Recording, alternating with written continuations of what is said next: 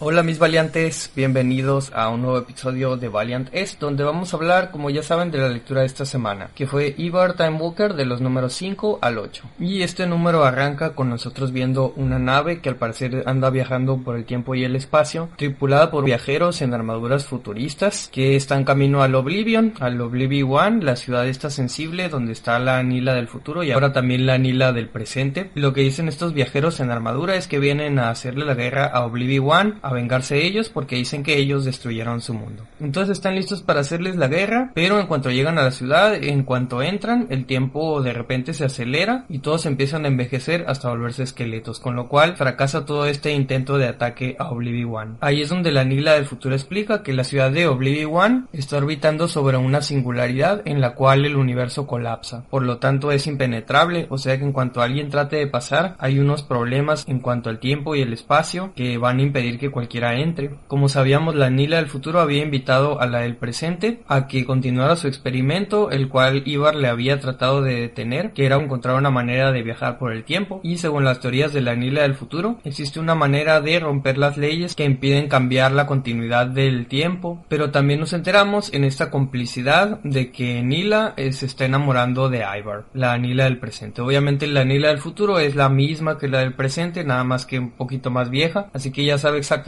lo que vivió su versión original. Ahí es donde la Nila del presente le dice, pues si tú eres yo, ¿por qué no haces tú el experimento? Y ahí la Nila del futuro le contesta, no, no hay una razón, no hay un por qué. Los que ya estamos nosotros acá en el futuro, ya no percibimos a la realidad como causas o consecuencias, sino lo percibimos como un todo. Entonces como que la Nila del futuro hay algo ahí que le está ocultando y no sabemos exactamente qué. Pero ahí es donde le dice, tú ya no preguntes por qué, el por qué es la palabra más inútil del universo. El universo nunca pidió una justificación antes de empezar a existir, así que no vamos a necesitar preguntar nada para cambiarlo. O sea que dentro de esta lógica de si está bien o si está mal cambiar el futuro, su respuesta es el universo es así y quién sabe por qué, así que nosotros tampoco necesitamos preguntar por qué para cambiarlo y para hacerlo de otra manera, lo cual pues en cierto modo tiene sentido, ¿no? Si todo el mundo es como es, ¿por qué no simplemente podría ser de otro modo? En cuanto a Ivar, al parecer él ya escapó de este mundo prehistórico en el que había estado atrapado y ahora lo vemos viajando al futuro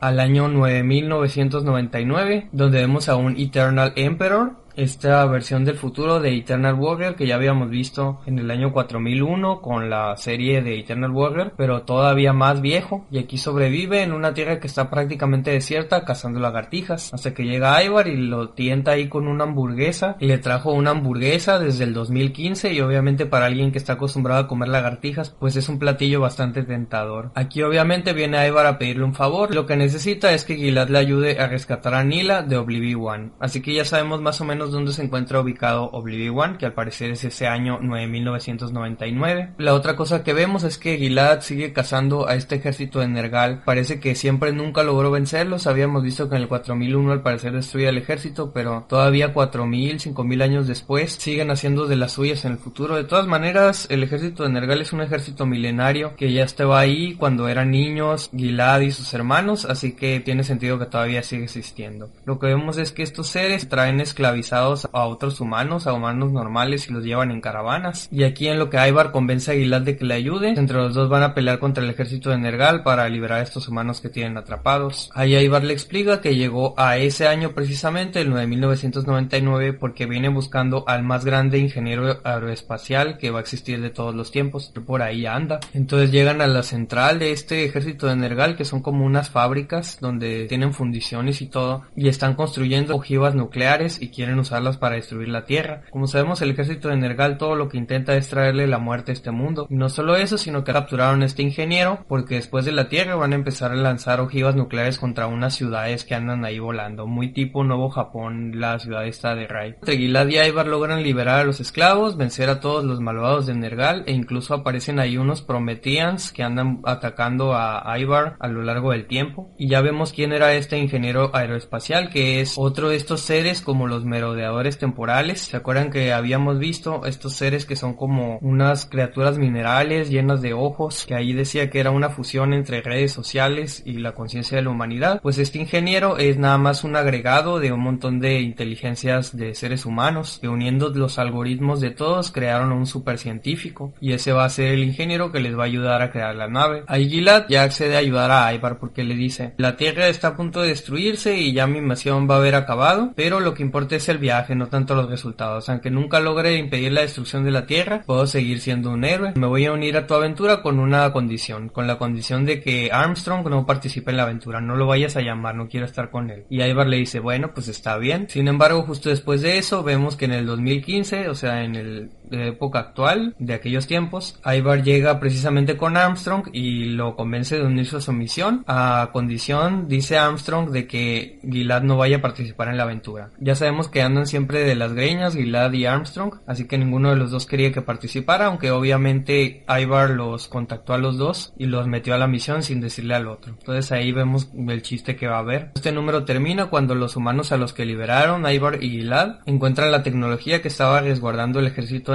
y se la pone, y son precisamente estas armaduras y esta nave con la cual van a tratar de irles a hacer la guerra a Oblivion, con lo cual pues la historia termina de cerrar ese círculo. En el número 6 ya vemos más que nada este viaje que están haciendo los tres inmortales para llegar a la ciudad de Oblivion. Ahí vemos que todos se ponen Celix, que son estos aparatos que hacen que la otra persona te perciba como si igual, que ya habíamos visto que dice que iniciaron como una respuesta al racismo, pero paradójicamente con el tiempo los que se rehusaron a usar Celix fueron discriminados y fueron encarcelados, los mandaron a trabajos forzados. Esto es así como que una advertencia a los posibles riesgos que conlleva el exceso de corrección política. Mientras tanto, la Nila del presente logra perfeccionar su máquina, reproduce su experimento para crear el viaje en el tiempo, pero ahí la Nila del futuro se enoja y destruye el experimento por completo. Le dice que todo esto que está haciendo es por causa de Ivar, que la contaminó. Todavía no se nos da a entender exactamente por qué está enojada. Ahí es donde tenemos una referencia bastante humorística donde le dice Nila, oye, estás reprobando el test Bechdel, que es este test, esta prueba que se hace a las películas y a las series de televisión, de que los personajes femeninos casi siempre su motivación es hablar de algún hombre. Entonces, bueno, aquí ya salió Ivar a colación, un pequeño chiste ahí, ¿no? Entonces ahí la Nila del futuro explica que la tecnología que Nila creó es únicamente un arco del tiempo, como los que usa Ivar, que como ya sabemos no sirven para romper la protección temporal, porque los arcos estos existen de forma natural, lo único que hace Ivar es detectarlos. Volviendo con los hermanos, Armstrong, como es un rebelde, decide quitarse el Celic, dice que es un chip fascista y que no piensa seguir usándolo, pero obviamente esto va a tener consecuencias. De repente aparece Gilad y le dice a Armstrong, oye Armstrong, descubrí un replicador de alcohol, una máquina aquí muy extraña que a lo mejor te interesa. Y Armstrong, pues como sabemos que es bien borrachales, pues obviamente va allá a buscar la máquina, pero todo era una trampa y lo que hace Gilad es presionar un botón que avienta a Armstrong, lo saca de la nave y lo manda al espacio. Luego de ahí vemos algo muy raro, empieza Gilad a deshacerse, se convierte como en un polvito rojo y se mete por las rejillas de ventilación. Entonces al parecer no era este Gilad el verdadero Gilad, sino era una conciencia nanite, unos nanos rojos extraños del protectorado von Neumann. Esta referencia al New Man, el nuevo hombre, es decir, a este ideal nazi del hombre perfecto. Entonces parece que cuando Armstrong se quitó el Celit, inmediatamente se activó una protección, una protección fascista para aniquilar al que no quiera ponerse el chip.